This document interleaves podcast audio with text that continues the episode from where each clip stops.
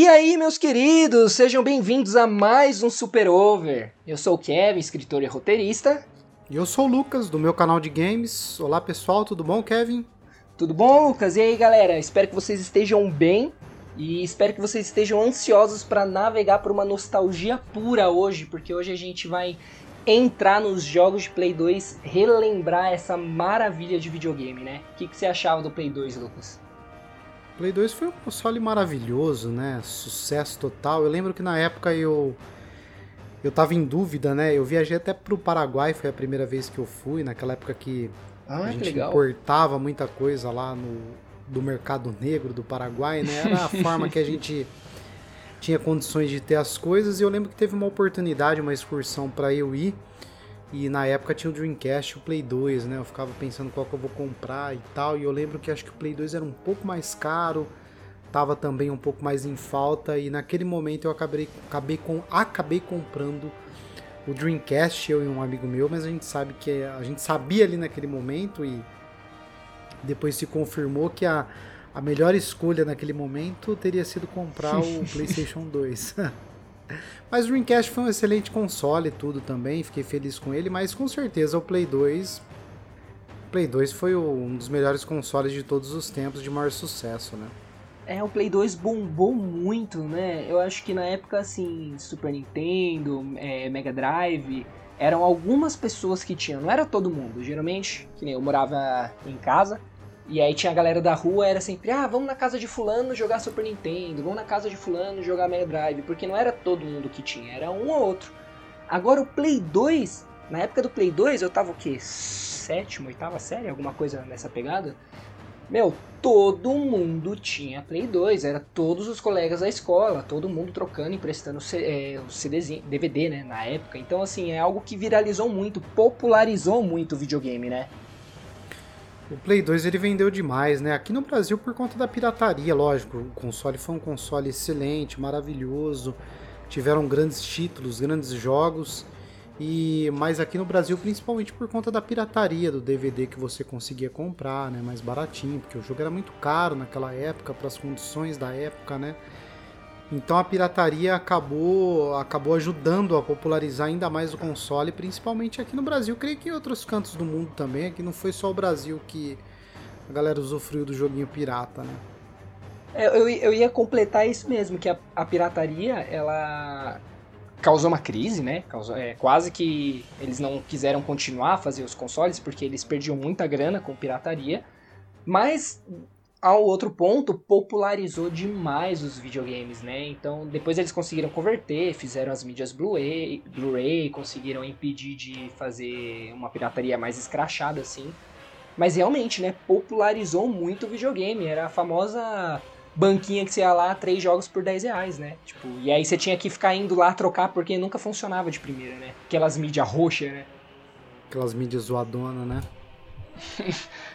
Eu acho que, cara, é, a pirataria sempre ajudou a popularizar as coisas, né? Que antes a gente tinha menos grana e, e menos consciência também, né? E as coisas acabaram ainda bem para o mercado se regularizando mais no PlayStation 3, né? A pirataria existe até, até hoje, né? E, mas hoje menos pessoas com certeza usam por conta da internet também, os recursos uhum. que você precisa do console e as tecnologias de trava e de mercado e de mídia física, então acabou que os serviços também que a gente tem, como por exemplo o Game Pass, né, que você paga ali 20 conto por mês. Eu não sei quanto é que tá o Game Pass hoje, mas você tem uma Cara, um Netflix dos jogos, né? Isso, eu acho que se eu não me engano, é... um amigo meu esses dias estava falando que aumentou o preço, alguma coisa, que o pacote estava em torno de 45 reais. Mas é por conta do dólar, né? É, tipo, você olha lá é 15 dólares, mas agora com o dólar subindo assim, aí fica mais caro mesmo, né? Mas esse negócio que você falou da, da, da, pirataria também, uma coisa que eu acho interessante é que o videogame ele veio para ficar. Ele passou algumas crises, né? Não só essa da pirataria, na época de Play 2, mas aquele grande boom lá do, do Atari, quando deu merda lá com o jogo do ET, que eles enterraram um monte de, de fita lá no deserto, meu, que quase ferrou o mercado. Só que mesmo assim, hoje aí a indústria de games é uma das indústrias mais lucrativas, né? Se eu não me engano, eu acho que passou até a indústria do cinema os videogames, né? Ela passou o cinema e a música juntos, né? É, então, meu, olha só, a gente tá caminhando para um mundo totalmente virtual, né? Os videogames comandando aí. O que antes as pessoas falavam, ah, joguinho, coisa de criança, hoje aí move rios e rios de dinheiro, né? É, e um dos responsáveis é o PlayStation 2, que teve os diversos jogos aí, né? Que a gente vai comentar sobre. Graças a ele, ele foi um dos impulsionadores, né?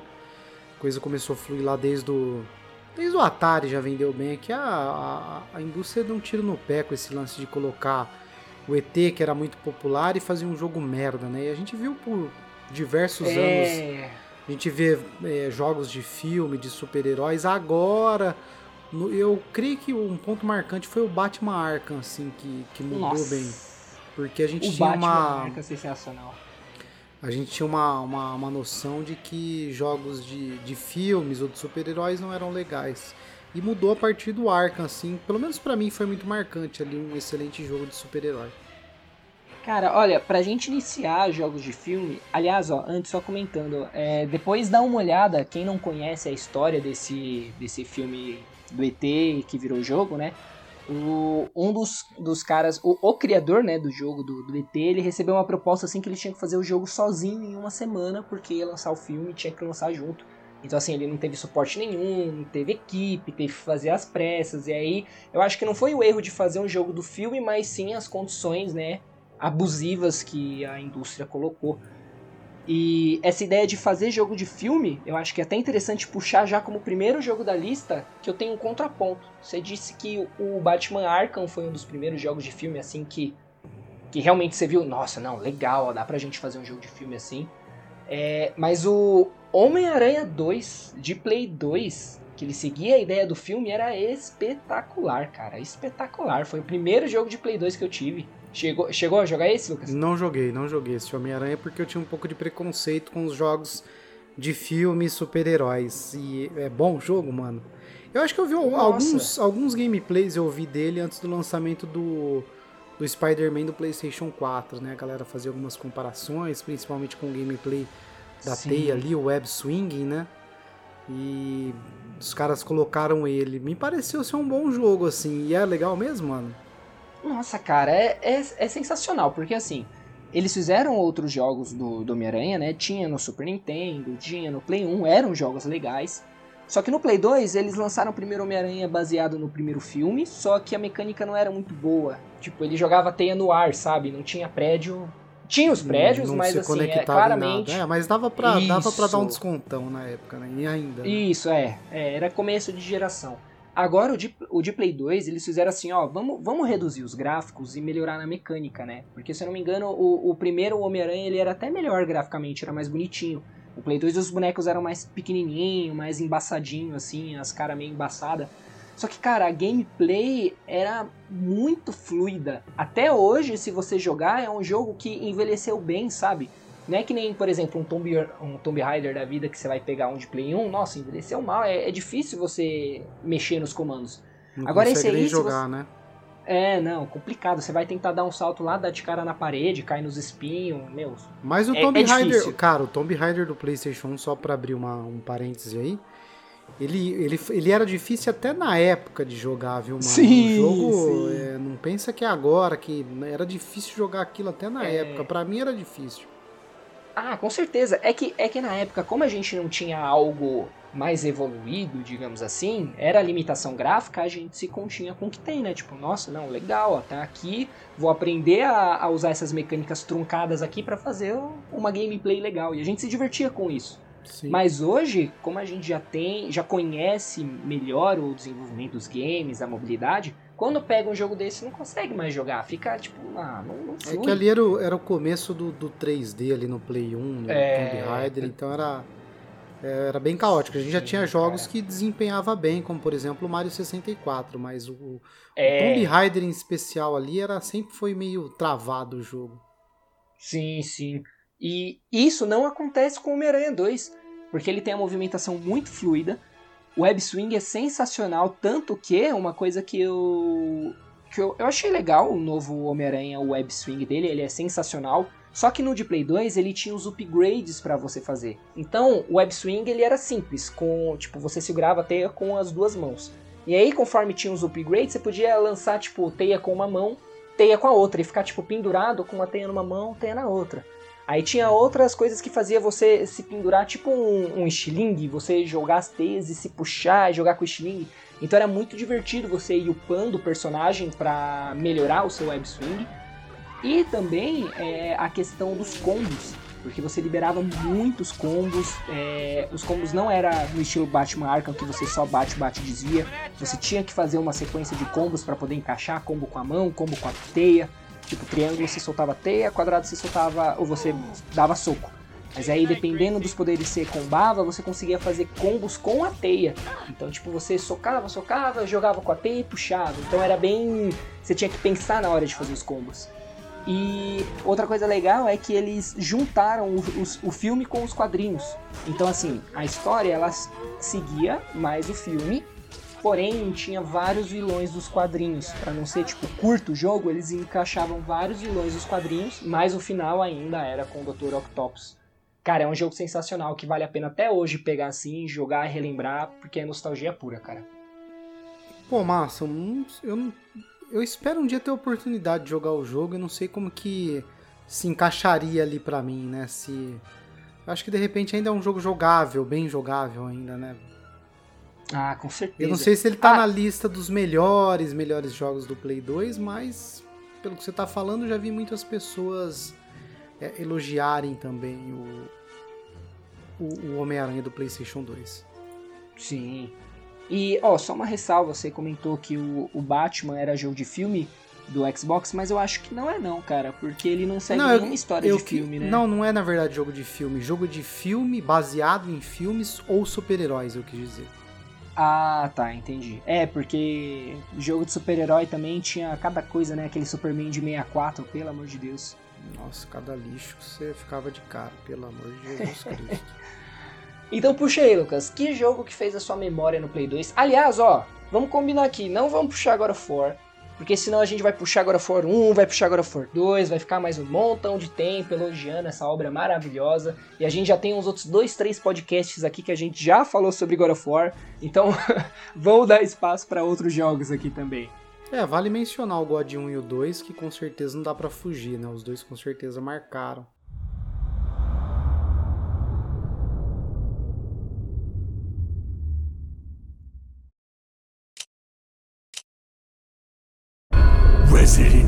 Evil 4.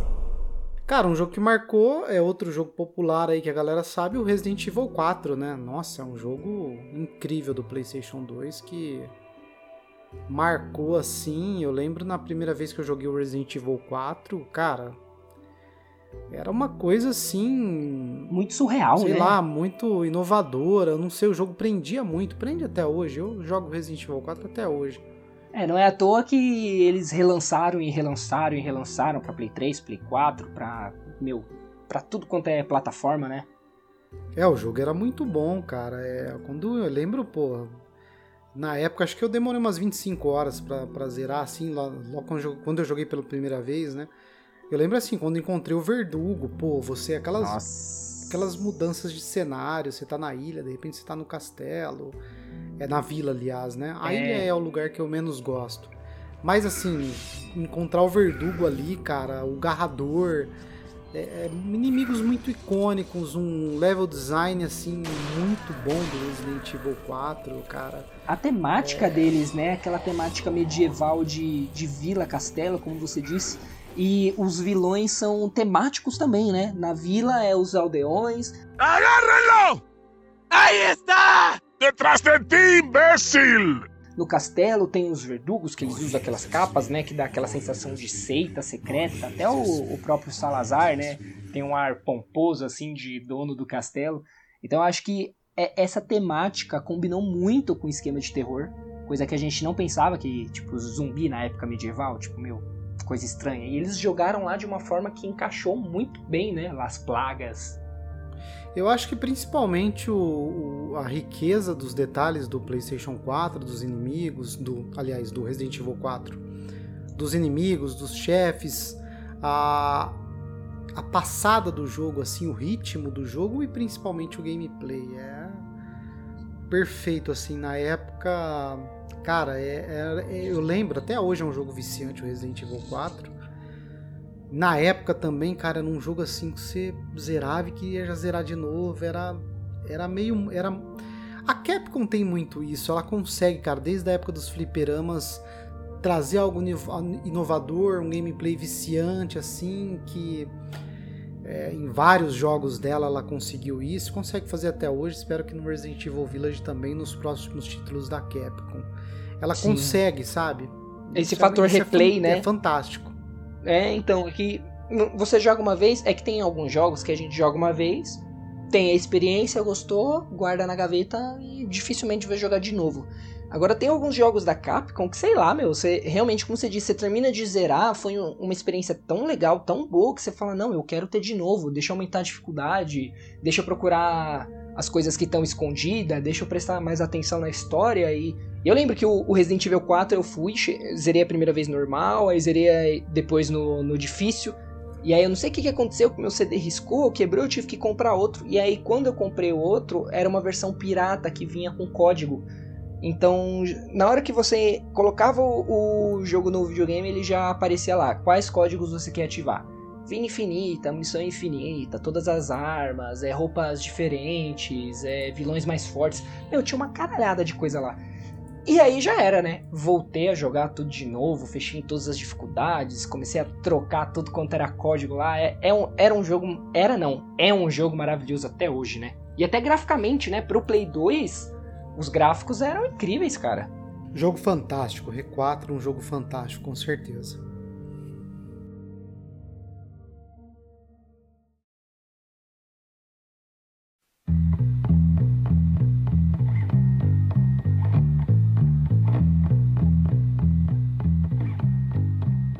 Então beleza, ó, vou puxar um outro aqui que para mim foi um dos melhores jogos de Play 2 o, acho que foi o jogo que eu mais joguei também, zerei tudo várias vezes, várias vezes. Depois, quando relançou pro Xbox, eu zerei de novo. Fiquei assim como apertada para comprar no Play 4, mas falei, não, meu, eu já tenho no Xbox, já tenho no Play 2, não vou gastar dinheiro de novo pra zerar de novo, mas eu fiquei ali, hein? Que foi Bully. Cara, que jogo incrível, velho. O famoso GTA de escola, né? É, na verdade é Bully, viu? Bully que fala? É, é, a pronúncia certa eu pronunciei muito tempo bully também, mas é bully, de, de é. bully mesmo, né? De bullying, né? Mas aí em inglês é. a pronúncia seria bully ou seria bullying? Porque em inglês eu acho que seria. Bully. Bully também? Bully. É, bully. Ah, então, perfeito. Então vamos lá, falar. Bully, você chegou a jogar esse? É, não, é curioso que a gente pronun... eu pronunciei errado por muito tempo, porque a gente imagina que é bully, né? Puxando pro inglês, né? E na verdade é bully. Olha só, diferente, mano. É, sou até estranho, né? É. É um jogo que eu não joguei na época. É, eu pude jogar depois, no início do meu canal no YouTube. Fiz diversas lives de, de, do Bully. E a galera adorava. Se eu puxar acho que uma live até hoje, a galera, pessoal adora ver o jogo. E eu, e eu pude experimentar depois. E é um jogo assim. É incrível, né? A Rockstar, aquele estilo da Rockstar de fazer os jogos, né? Suas polêmicas e paródias. E é um jogo muito, muito divertido até hoje, cara. A trilha sonora, então, é Nossa. algo surreal. A trilha sonora, assim, na hora que você inicia o jogo, aparece a tela de carregamento, né? Tá dando load ali, já começa aquela musiquinha, aparece um sininho, né? Eu, eu ia cantar aqui, mas eu vou. eu vou poupar o ouvido dos ouvintes e eu vou deixar na edição aqui. mas, mano, realmente, a, a trilha sonora é incrível, cara, é icônica.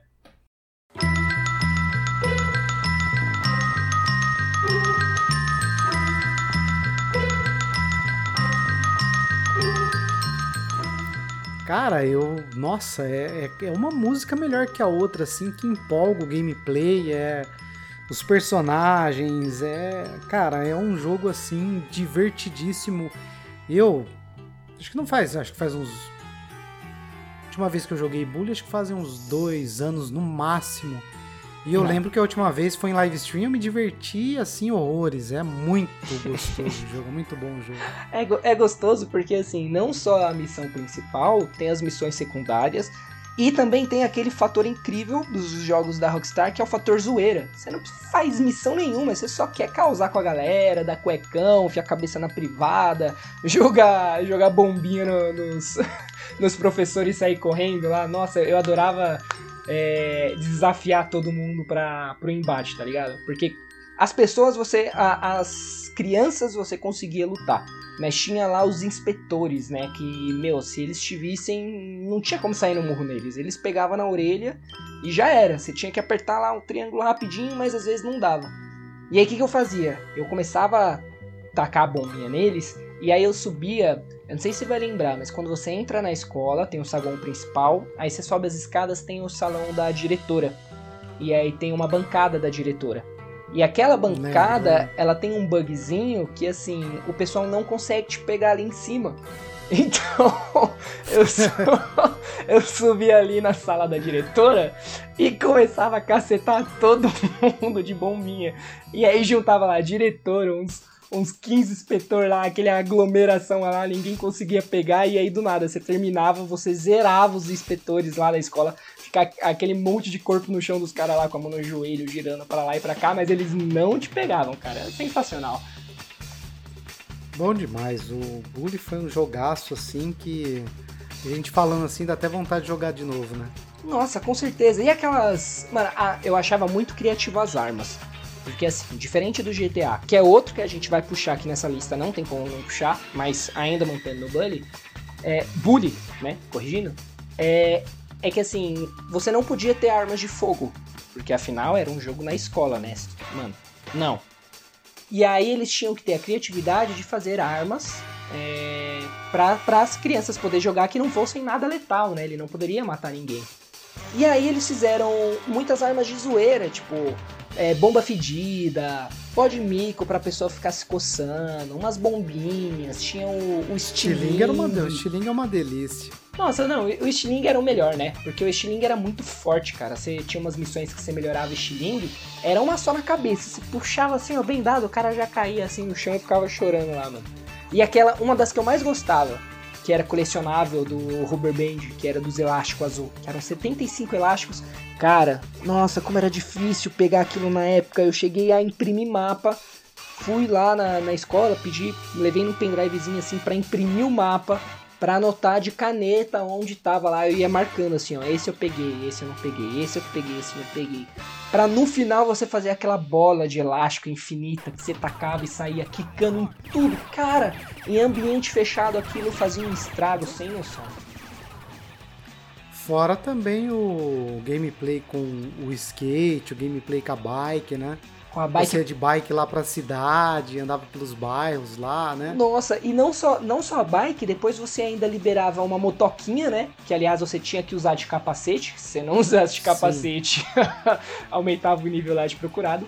E um kart, que tinha as missões, se você conseguisse passar todas as corridas de kart, você liberava o kart. E o kart era muito da hora porque ele era meio que indestrutível, no sentido que você atropelava todo mundo e o pessoal não conseguia te tirar de lá. Porque a bicicleta, a motoca, o pessoal pegava, te puxava, derrubava. Mas o kart, assim, se você ficasse acelerando, você atropelava todo mundo e tava nem aí, cara. Delinquente. O, car o kart era ali no parquinho, né? Isso. Se, eram, se eu não me engano, eram seis é, corridas no parquinho lá. No show de horrores, que eu, nossa, quando eu era criança eu achava sensacional entrar lá e ver a Mulher Sereia, as irmãs siamesas lá, briga de anão que você podia. Erradaço, né? Mas você apostava lá na briga de anão no circo, muito bom. e, e aí, depois que você ganhava as corridas de kart no parque, liberava as corridas de, de kart clandestina que eram pelas cidades. Então, cada, cada cidade tinha uma corrida de kart, você tinha que fazer um percurso específico. E aí sim você ganhava o kart. Era, era muito bom, cara. Jogo maravilhoso. Tá na lista aí, né? Tá na lista. Fora, fora as aulas também que tinha a fazer. Eu adorava fazer aquelas aquelas aulinhas que você ganhava as skills, né? Muitas das skills você ganhava com as aulas. E as roupinhas. Nossa, eu acho que uma coisa, um ponto positivo que eu dou pra Bully, que assim, eu acho GTA sensacional, mas Bully tem um lugar especial assim no coração. E até o que eu ia comentar das roupinhas é que o, o Bully tem muitas roupas zoeiras, cara. você tem roupa de gnomo, você tem roupa de pirata, que aliás você ganha batendo em um, em um pirata numa ilha perdida lá. Você tem roupa uhum. de ninja, você tem pijama, você tem roupa de mascote, que aliás você podia dançar com a roupa do mascote. Você, você saía andando, a galera pedia para você ficar dançando. E, e, a, e as estações de ano, que trocava as estações também, né? Então no inverno você podia fazer guerrinhas de bolinha de neve, encher bexiga d'água. Mano, sensacional. Vamos trocar de jogo, senão eu vou ficar falando para sempre de bolha aqui.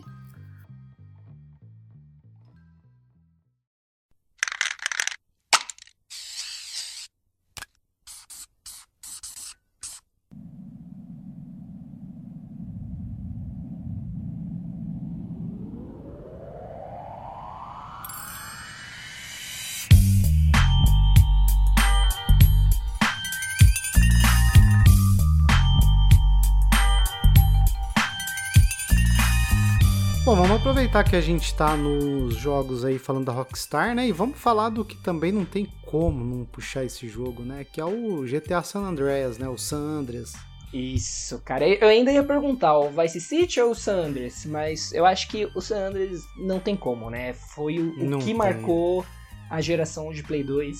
Eu já lembro também daquela tela de loading lá com, com os desenhos deles, assim, super, super fodões, assim, aquela música clássica Aí a gente tem que falar também, né? A trilha sonora do GTA San Andreas é, é incrível. Coisa de louco. GTA San Andreas, assim, um jogo. Eu acho que o Vice City, assim, ele tentou, né? O GTA 3 também. Foram bons jogos, mas o, o... eu acho que ali a, a Rockstar subiu para um, um outro nível com, com o San Andreas, assim, com o CJ. A história, o gameplay do jogo também é muito divertido. A história é muito divertida, cara. É personagens maravilhosos, marcantes. É um mundo aberto, um mapa todo para você explorar ali, diversas regiões. Cara, é é você lembrar só de você falar assim, você você já lembra da, de toda a diversão do GTA San Andreas, né, cara? Eu me divertia muito assim com o gameplay.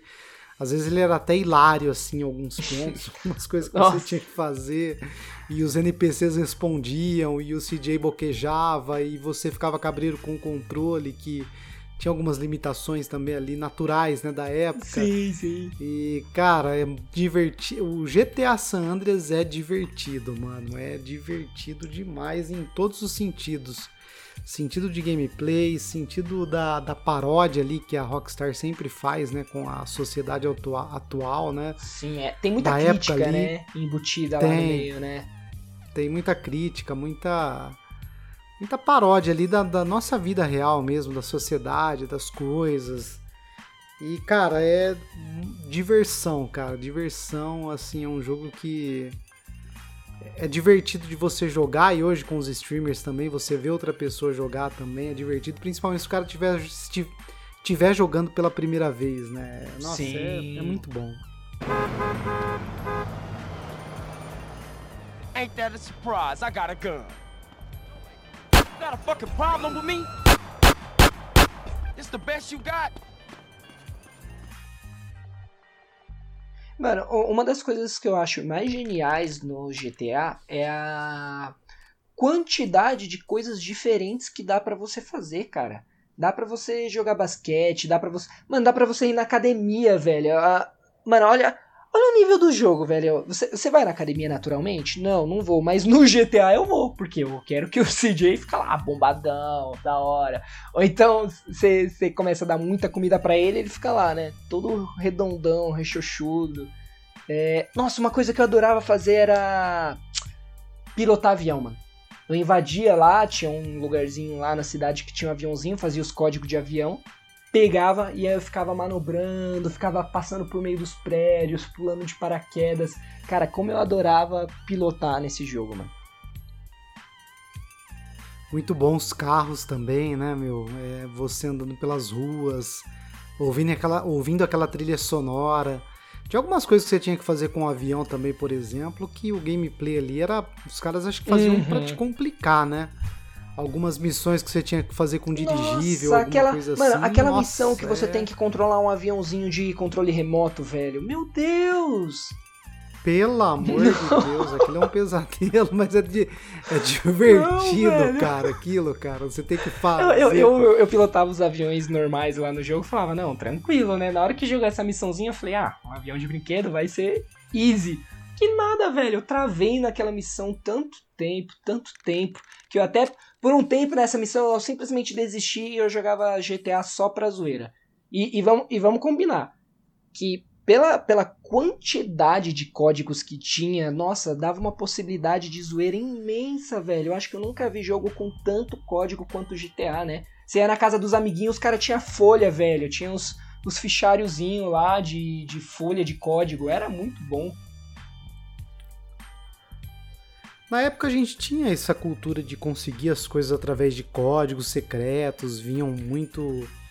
Eles vinham direto nas revistas, né? Que você.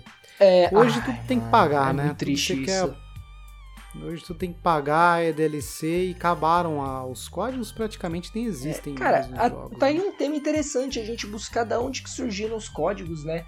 Porque eu acho que os códigos os desenvolvedores faziam pra ter algum tipo de. Eu acho que começa lá no código Konami, né? Posso estar errado. Mas eu lembro uma vez que eu vi uma reportagem lá, um documentário falando do código Konami, falando que eles fizeram num jogo de navezinha lá, que eu não me lembro o nome, que era um jogo muito difícil e eles não e eles precisavam testar o jogo jogar até o final, só que ninguém conseguia jogar. E aí eles criaram um código Konami que já ganhava todos os poderes para poder facilitar os desenvolvedores a fazer os testes. Só que eles esqueceram de tirar, né? E aí acho que virou febre, né? O pessoal não, vamos colocar código, porque era tanto código quanto password, né? Na época do Super Nintendo, que tinha algumas fitas que não gravavam e aí você precisava ter um código, um password lá específico para voltar na fase que você precisava, né?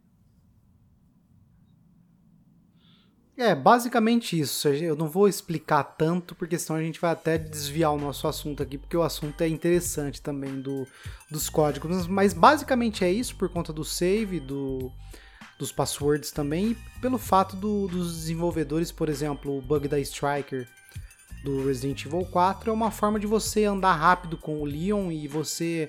E para os desenvolvedores eles darem uma olhada ali de como tá os, estão os cenários, os inimigos, como que tá tudo se comportando pra Cara, você eu não- ir rápido ali, né? Eu não conheço esse bug da jogando. Striker aí. Como que ele é? E- É aquele que você você mira e na mirada você aperta o, o menu, né, do, do inventário e você troca de arma e o Leon passa a andar eu muito mais rápido. conhecia né? esse, velho. Tanto tempo jogando Resident Evil 4 ainda tem coisa que a gente não sabe, né? É, e então é, é basicamente isso, né? Mas assim, com certeza o GTA San Andreas um jogo que daria pra ficar um podcast inteiro. Daria não, ele, dá, né? Quem sabe a gente já não traz um, um podcast sobre É. GTA, né? É interessante a gente passar pela história. Tem muito GTA, Sim, cara. sim.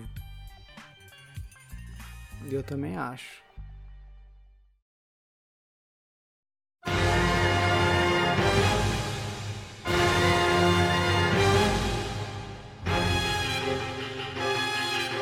Quem puxa o próximo agora sou eu ou você? É você, né? Eu puxei o Sandras. É, vamos lá, eu já tenho em mente. Vamos falar agora de obra-prima, que apareceu do nada, quietinho. Aliás, ó, deixa eu contar a história desse jogo, que é a primeira vez que eu ganhei. Nunca ouvi falar do jogo, olhei lá, vi a capa, tinha um bichão grandão lá. Eu, caramba, que jogo estranho, né? Vamos lá, tem um bichão grandão aqui, deve ser da hora. Aí iniciei tudo em inglês, na época não manjava nada de inglês. E aí tava lá com meu carinha e meu cavalo. E olhava em volta, olhava em volta, não tem nada. Levantava a espada, vinha uma luz, olhava em volta e nada, e nada, e nada. Fiquei assim, ó, horas andando num lugar assim, vazio, nada, nada, nada. E aí, beleza, desisti. Falei, nossa, que jogo chato, não tem nada pra fazer. E aí, meses depois, eu tinha um amigo, cheguei na casa dele, ele lutando com os gigantes, coisa e tal. Eu, cara, o que, que é isso aí? Ele é Shadow of the Colossus. Eu, mano, não, eu acho que eu tenho esse jogo aí, mas eu não, não sei como funciona não. O meu jogo ele só fica parado, não aparece bicho. Aí que ele foi me explicar que tinha que seguir a luz, coisa e tal. Aí eu falei, não, beleza, né? Vamos dar uma chance pra esse jogo aí. Que obra-prima, Lucas. Nossa, que obra-prima de jogo. Que jogo maravilhoso, cara. E você vê hoje, né? é, imagina para um desenvolvedor é, na época, até, até hoje também, porque, né, os desenvolvedores, né, no final precisa dar lucro um jogo, qualquer material no mundo capitalista, né? Você deixar um jogo desse na mão de uma criança e que é um jogo poético até, né? Com Sim. uma riqueza assim de de, de, de coisas assim, na mão de uma criança, por que, que eu faço tal? Então, lógico que tem uma classificação etária todos os Uhum. jogos, mas você tem que ter muita atitude para fazer para fazer um jogo e- assim e, e é daí que surgem as grandes ideias, né? Por isso que direto a gente vê comentários, né, de de que alguns os engravatados às vezes que pensam estão ali para gerir, lógico, não são pessoas do mal, mas estão ali para gerir mais a questão da grana e tal. Uhum. E às vezes muitas ideias acabam sendo travadas, né? Mas Sim. essas ideias que às vezes tem que deixá-las fluírem e, e pra gente ver o resultado, mesmo que de repente algumas ideias ou a maioria delas sejam uma porcaria, mas é importante esse lance das ideias e da, cria- da criatividade. O Shadow of the Colossus é uma ele é uma uma testemunha disso, né? Uhum. Mano, cara, é, outra coisa que desse Shadow of the Colossus também, o inglês dele é arcaico, cara. Se você for pegar as instruções ou o que o pessoal fala lá, que tem uma hora lá que a entidade fala com ele, né? Você olha as palavras, são palavras arcaicas que não são usadas hoje em dia no inglês. Então, tanto para uma criança que não conhece inglês, tanto para uma criança do inglês mesmo, tem essa sensação mística de tipo, nossa, que que, que ele tá falando, né? Que linguagem antiga, né? É que nem a gente, sei lá, jogar um jogo brasileiro aí, os caras falando voz micê, né? É, o cara tem todo esse esse misticismo em cima do Shadow of the Colossus, da sua própria história, do seu conceito, né? Do, dos colossos, na verdade, serem vítimas ali de você mesmo, Uhum. né? Seu, de você e seu personagem. Aí eles estão lá de Então boa e você chega lá e. Mano, é, isso, isso é sensacional, porque você começa o jogo assim, né? Legal, vamos lutar com os gigantes, vamos matar os gigantes. Só que aí você percebe que é você que tá caçando eles, eles não fizeram nada pra você. E aí, o, a, a trilha, a trilha sonora não, não precisa nem falar, né? A trilha sonora é fantástica. Eu acho que do Play 2 a melhor trilha sonora de todos os jogos é do Shadow of the Colossus.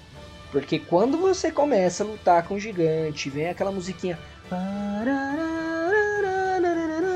E você segurando nos cabelos do gigante, sendo jogado pra lá, pra cá, o cara se chacoalhando e você se sentindo foda, tipo, caraca, eu vou matar um bicho desse tamanho, eu sou muito foda. E você vai lá com muito sacrifício e mata o bicho. E na hora, mano, para, vem aquela música triste, melancólica, o, o gigante cai no chão e aí você para, meu Deus, o que que eu fiz? Era só um bichinho, tava lá na dele. Eu fui, matei ele. Vem aquelas sombras e toma conta de você. Cara, é, é incrível, velho. É incrível esse jogo.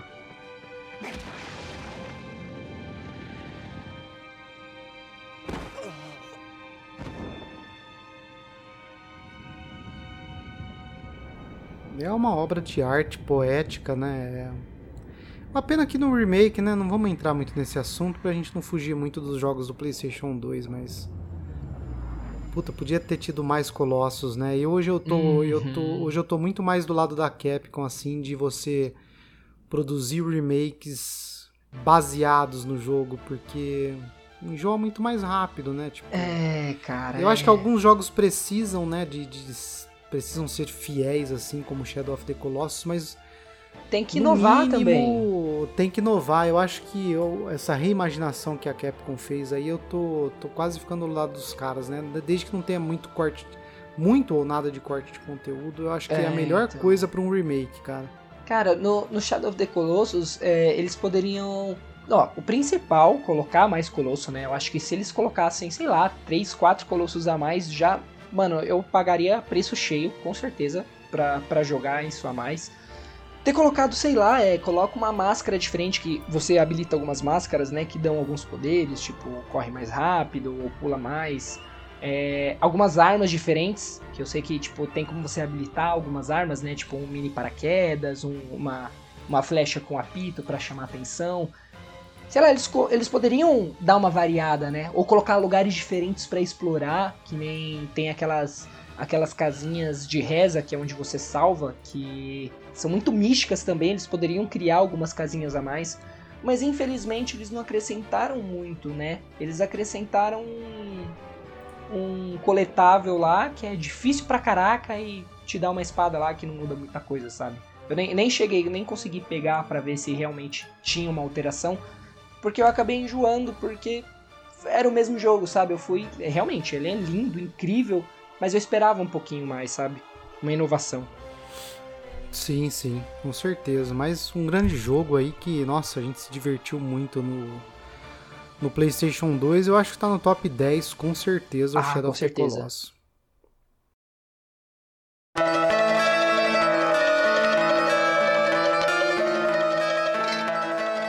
Então vamos lá, puxa aí o próximo, cara. Que outro jogo aí fez a sua infância no Play 2 que você ama assim, de paixão? Eu acho que o próximo jogo, um dos melhores também, tá no top 10 fácil, um dos meus jogos preferidos de todos os tempos, Silent Hill 2. Cara, olha, tá aí um jogo que eu, que eu acho incrível, mas que eu nunca joguei, cara. Cara, você não sabe o que você tá perdendo. É. Você precisa jogar esse jogo até hoje. É um jogo assim que não envelheceu graficamente. É um jogo assim, é uma obra poética também, realmente, assim, do terror e a história do James no, no, no Silent Hill 2, assim, mano, é incrível, velho. É, é assim, é difícil de falar, tá ligado? Uhum. Mas eu acho que você, se você gostou do Shadow of the Colossus pela questão da magia, do misticismo, da poesia que tem ali no jogo. O Silent Hill 2 é um jogo assim. A história do James, a história dele estar tá ali naquela cidade fantasma, né, que é Silent Hill, é, encontrando uma carta da mulher dele falecida, chamando ele para a cidade, no lugar que eles amavam, e você passando por todos aqueles inimigos, o formato dos inimigos que tem até uma conotação, alguns, uma conotação sexual por conta do da imaginação, né, da, da Uhum. Dos pensamentos pervertidos ali do personagem do James e você encontrar uma, uma outra pessoa, aí é não vou, se bem que é um jogo de 20 anos atrás. Pode, mas- pode, dar os spoilers, tanto porque eu, eu já vi muito vídeo sobre Silent Hill 2, porque todo mundo fala que o jogo é incrível. Cheguei a dar uma olhada na história e eu achei sensacional. Só que é aquela questão, eu até baixei pra jogar, mas na época eu baixei e coloquei no PSP, que tinha emulador, alguma coisa assim. Ah, não, acho que eu joguei foi o Silent Hill, Silent Hill 1, que eu consegui baixar e colocar no, no PSP, que já tinha um emulador próprio. E aí, por ele ter sido meio truncado, eu não consegui muito me adaptar. E eu falei, ah, não, vou acabar não jogando. Mas eu lembro que o 2. A jogabilidade do 2 é muito melhor, muito graficamente. Te- lançaram até mods hoje que você deixa o jogo, nossa, perfeito, lindo, maravilhoso, dá pra jogar em português. É um jogo é incrível o jogo assim, cara. Tem a, a carta de a carta do final que que a mulher dele lê, cara, é uma das in- melhores interpretações dos videogames pra mim, aquela interpretação daquela carta o jeito que ela narrou, cara, tinha que dar um Oscar pra aquela para aquela dubladora, aquela atriz. Que da hora, Que meu. É, é um jogo incrível, vale a pena você conferir, Kevin. E olha que pra, pra dublar videogame é muito difícil, porque não é que nem filme, que eles olham o que tá acontecendo e aí eles narram. É. Eu tava vendo isso no canal do. É o Wendel Bezerra, né? Que dubla, dubla o, Goku, o Goku. Sim, sim. E ele tava contando que na dublagem de jogos é simultânea para todos os países. Antes deles lançarem o jogo, o, tipo, o jogo não tá pronto, mas eles mandam os scripts das falas pro pessoal gravar. Só que o problema é que eles não têm a noção de contexto. O que, que tá acontecendo? Tipo, deixa eu ver o personagem, deixa eu ver a expressão facial dele, deixa eu ver se ele tá no meio de uma briga ou alguma coisa. Eles só recebem as falas, então é muito difícil eles conseguirem encaixar. Por isso que tem alguns jogos que você olha o personagem bravo e falando calma, você fala, oxe, não encaixa muito bem. Mas aí não é culpa dos dubladores, né? Porque eles não têm esse essa referência. E ver que lá num jogo de Play 2, você falar tão bem de uma narração de uma carta assim é porque realmente a, a pessoa que dublou é sensacional. É, hoje é, você tem que ter, esses profissionais têm que ter uma imaginação muito melhor. Se bem que hoje com o mocap, né, e os atores, acho que desde o PlayStation 2 lá também, né, já dava pra fazer. Mas hoje você tem muitos, muito mais atores reais, né, e, por exemplo, Ellie Joel, como o Troy Baker Sim. e a Ashley Johnson ali, é a interpretação ali do momento mesmo, né? Daquele. E a gente vê dublagens maravilhosas, como por exemplo do The Last, né? Mas, cara, Silent Hill 2 é. É, é surreal, assim. Um dos melhores jogos do PlayStation 2, assim, com certeza, top 5 fácil. E esse é um que você acha que mereceria um remake. Cara, eu não penso, eu como fã, assim, não penso muito em remake do, do Silent Hill 2, não. Porque é um jogo, assim, ainda hoje muito bem jogável, uma obra, assim, um clássico. Então toda vez que eu lembro de jogar ele, eu vou pro original mesmo, não, não penso, assim, num remake. É tipo, Acho que o 1 talvez merecia mais pelo conta, por conta, o 1 do Playstation 1, pelo, por conta que o jogo é muito mais travado, a jogabilidade e tal. Como você mesmo falou quando você foi testar. Uhum. É, é assim, é um jogo tipo Resident Evil 4 que envelheceu bem. É, É tipo um aquela obra clássico, perfeita que não precisa mexer, né? Deixa do jeito que por tá. que enquanto já ainda tá... não. Saquei, saquei. Eu vou, por vou, enquanto ainda não. vou dar espaço, vou tentar baixar aqui pra jogar no emulador, porque realmente, o tanto que o pessoal fala que esse jogo é bom e eu curto jogos de terror, vou dar uma chance sim.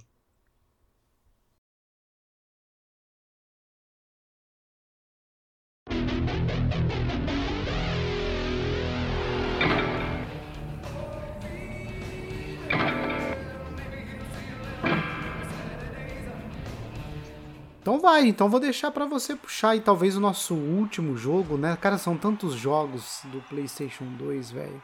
São, velho. Com certeza você até falou, pô, Lucas, vamos, talvez a gente vai fazer mais do que um podcast.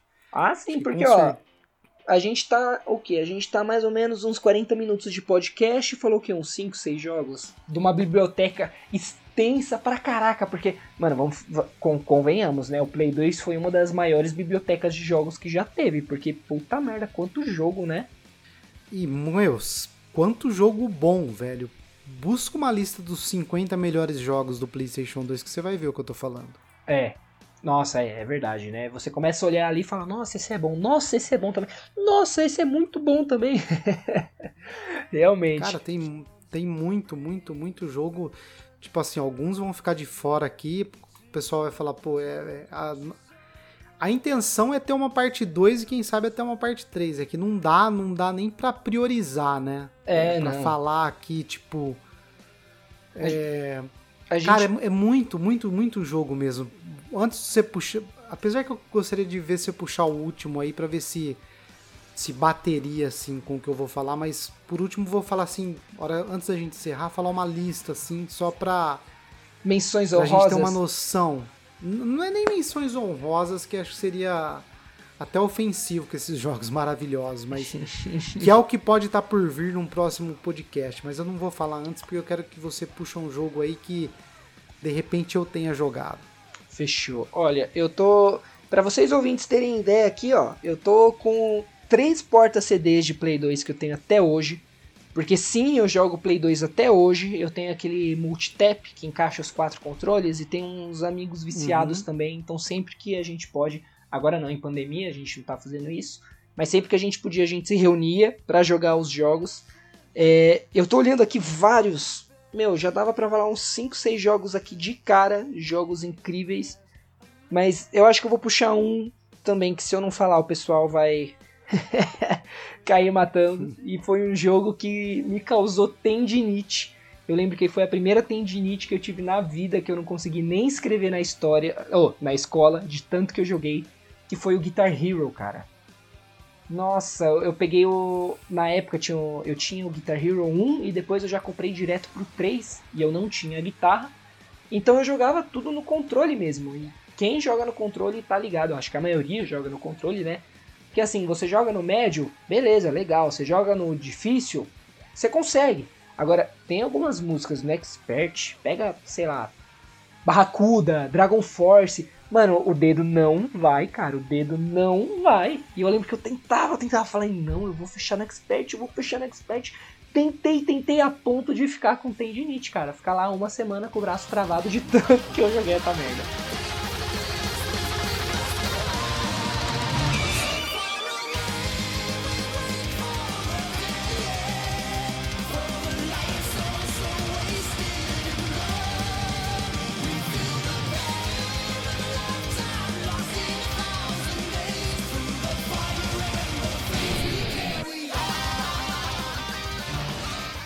Guitar Hero, olha que interessante, é um jogo que marcou, assim, todos os jogos, a gente teve vários, né? Teve 1, 2, acho que o 1 foi no Play 2, né? É, foi no Play 2. O 1, o 2, o 3, enfim, diversos jogos com várias músicas. Mas ele nunca foi um jogo que me atraiu porque eu sou músico, eu toco Ah, guitarra e violão. Que legal. Então, mano. assim, eu, eu, eu via assim as pessoas normais, entre aspas, que não são músicos, As pessoas. jogando Normais, e se divertindo e se divertindo a beça, tá ligado? Com o jogo. E até entendia pelo fato dessas pessoas não tocarem um instrumento, mas pra nós que, que, que tocamos um instrumento, tipo, eu não, não, não me. Pelo menos pode ser uma coisa particular muito minha, né? Tô falando por mim. Mas não me atraía, cara. Olha que interessante isso. É, eu, eu achei engraçado isso, porque você, como músico, eu achei que ia se interessar mais. Porque o, o, o Rafael, que pra quem não conhece, gravou alguns podcasts aqui com a gente também, do Cobra Kai, do Mandaloriano, é, da série, né, do Mandalorian. Ele é músico também. E ele adora Guitar Hero. E aí ele fala, realmente, por, por essa sensação. A única coisa que ele tem e que ele fala é que realmente é muito simplificado, né? É você resumir uma música inteira complexa em cinco notas, né? Que são as coresinhas lá, verde, vermelho, amarelo, azul e laranja. Que na realidade não é nada disso, né? É muito mais complexo e difícil. Mas como você disse, Lucas, nós, pessoas normais, a gente se sente o fucking guitarrista, né? O, nossa, caraca, eu sou Slash aqui, e eu, e eu adorava ver as pessoas jogar, assim, os amigos, às vezes ia na casa da minha namorada, o irmão dela jogando e. E eu achava divertido eu ver, porque os jogos fazem isso, muitos jogos, né? A gente se coloca na pele lá de, do personagem, a gente vai viver diversas aventuras. Uhum. Como, por exemplo, o Assassin's Creed hoje, que se passam na Grécia, um lá na Sim. mitologia nórdica. Então você se sente naquele território. E eu via o Guitar, o Guitar Hero como isso. Eu, eu gostava de ver as, as pessoas jogando e descobrindo as músicas, né? Clássicos do astro. rock and roll. Se sentindo um astro, se sentindo um músico, né? Um, um rockstar ali. Então era muito legal pra eu ver isso. Mas eu confesso que eu jogar assim o gameplay, por mais assim, não tem nada a ver você tocar e o gameplay que era colocado ali. Talvez o gameplay Aham. poderia ser até viciante, mas não me atraía assim porque. Você já tem essa sensação, né? Você já é um astro é, do eu- rock. Isso. Não, não, não chegava a ser um astro do rock, mas na época a sensação de subir num palco, de tocar o instrumento, mesmo que seja em casa. Porque acho que o barato ali, eu não sei, eu imagino, né? Que o barato era você se sentir tocando uma música ali, por exemplo, um, um Uhum. clássico do rock and roll ali, você se sentia tocando, né? Sim. Aliás, cara, eu cheguei a comprar a guitarra depois, depois do eu fechei o Guitar Hero 1, Guitar Hero 3. Aí eu lembro que na época eu comprei uma versão pirata Guitar Hero do Linkin Park, que eu sou muito fã do Linkin Park, tenho tatuagem, tudo coisa e tal. E eu fiquei, nossa, vou comprar a guitarra pra jogar o Linkin Park. E aí eu tive duas decepções.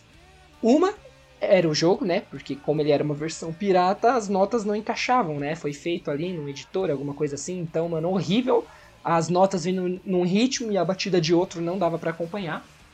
E outra que foi a guitarra, que é muito treta jogar nessa guitarra, cara. Nossa! No controle eu jogava no Expert. Na, na guitarra eu jogava no médio e olhe lá, porque é muito treta. Eu ficava pensando, meu, se na guitarra é treta, imagina um violão de verdade. Eu peguei pra aprender um violão, consegui arranhar algumas coisas, mas caraca, velho, é muito treta. E eu tinha amigo que jogava Dragon Force na guitarra, no Expert assim, e cara, surreal. É Surreal. louco. Tudo doido esse povo. Mas enfim, eu acho que é. Eu lembro a primeira vez que eu fiz o. O, o riff de Come As You War no violão que eu aprendi. Nossa, tinha vontade de ficar fazendo toda hora ali, cara. Era um, incrível, uma descoberta, assim, pra você. Eu acho que é mais ou menos a mesma sensação ali de você estar jogando Guitar Hero, né? Uhum, porque, meu, nem eu, eu comecei a tocar violão, parei uns, uns seis meses, há um ano mais ou menos, pra aprender sozinho. E tirava essas musiquinhas tranquilas, sabe? Nenhum solo, nem nada. Essas musiquinhas aí você pega quatro, cinco acordes. E eu já me sentia o violinista, né? Tipo, nossa, olha só, mano, que da hora eu tocando essa, viol essa violinha aqui. Agora imagina realmente você puxar um solo desse. Deve ser surreal. Aliás, cara, você já, já tocou em banda assim?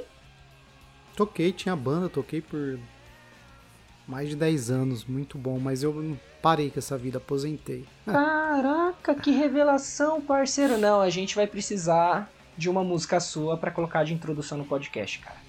Vamos, vamos sim. É, ó, já... Cara, eu, eu, Pode falar, Kevin. Não, eu ia falar isso, vou fazer um. Vou levantar uma hashtag, uma hashtag aí, Lucas Guitarrista.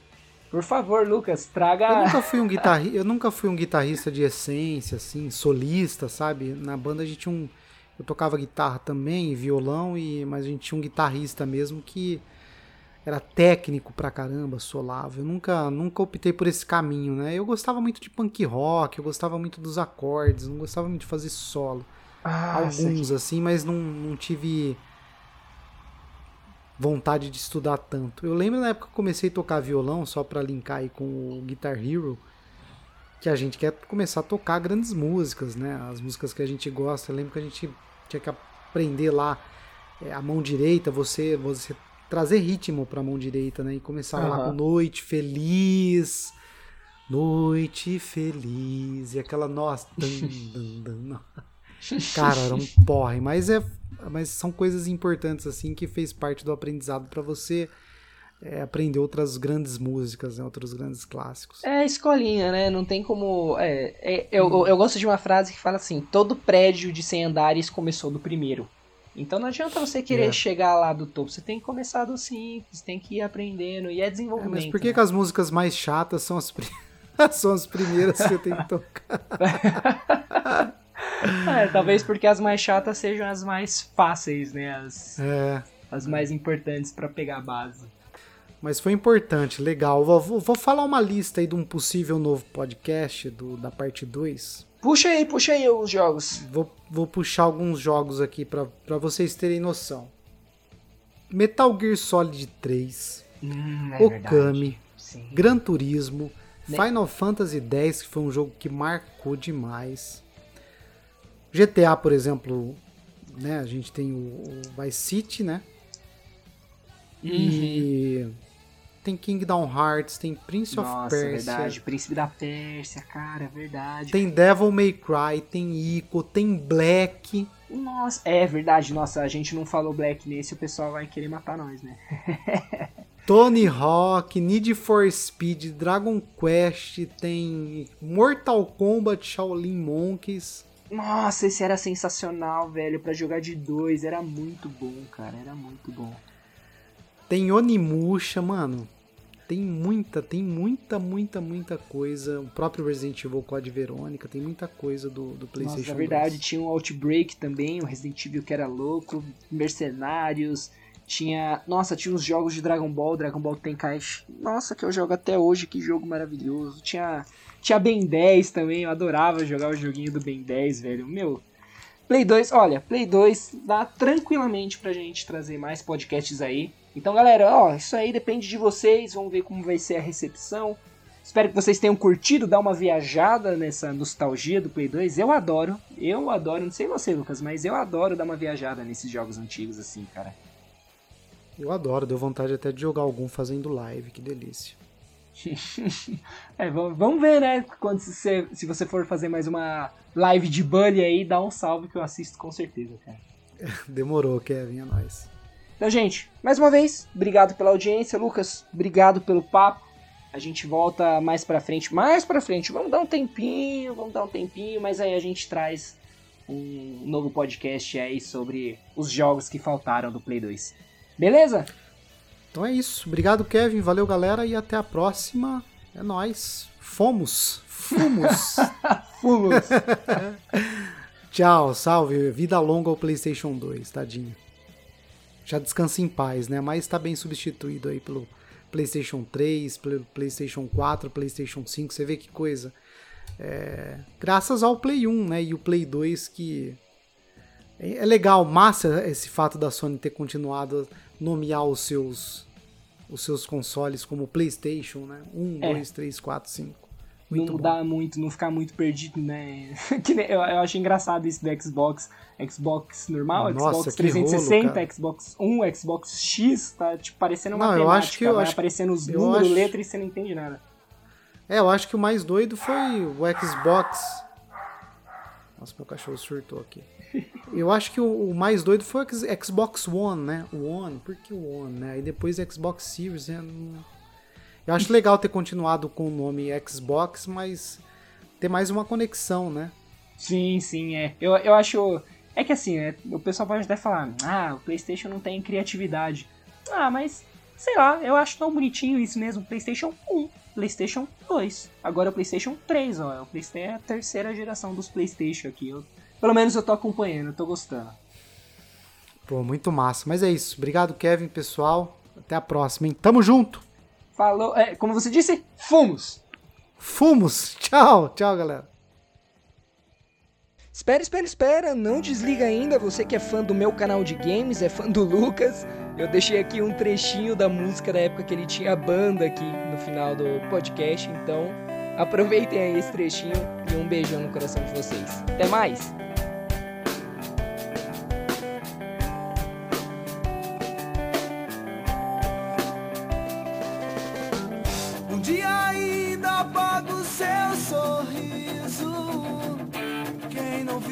Hoje não vê.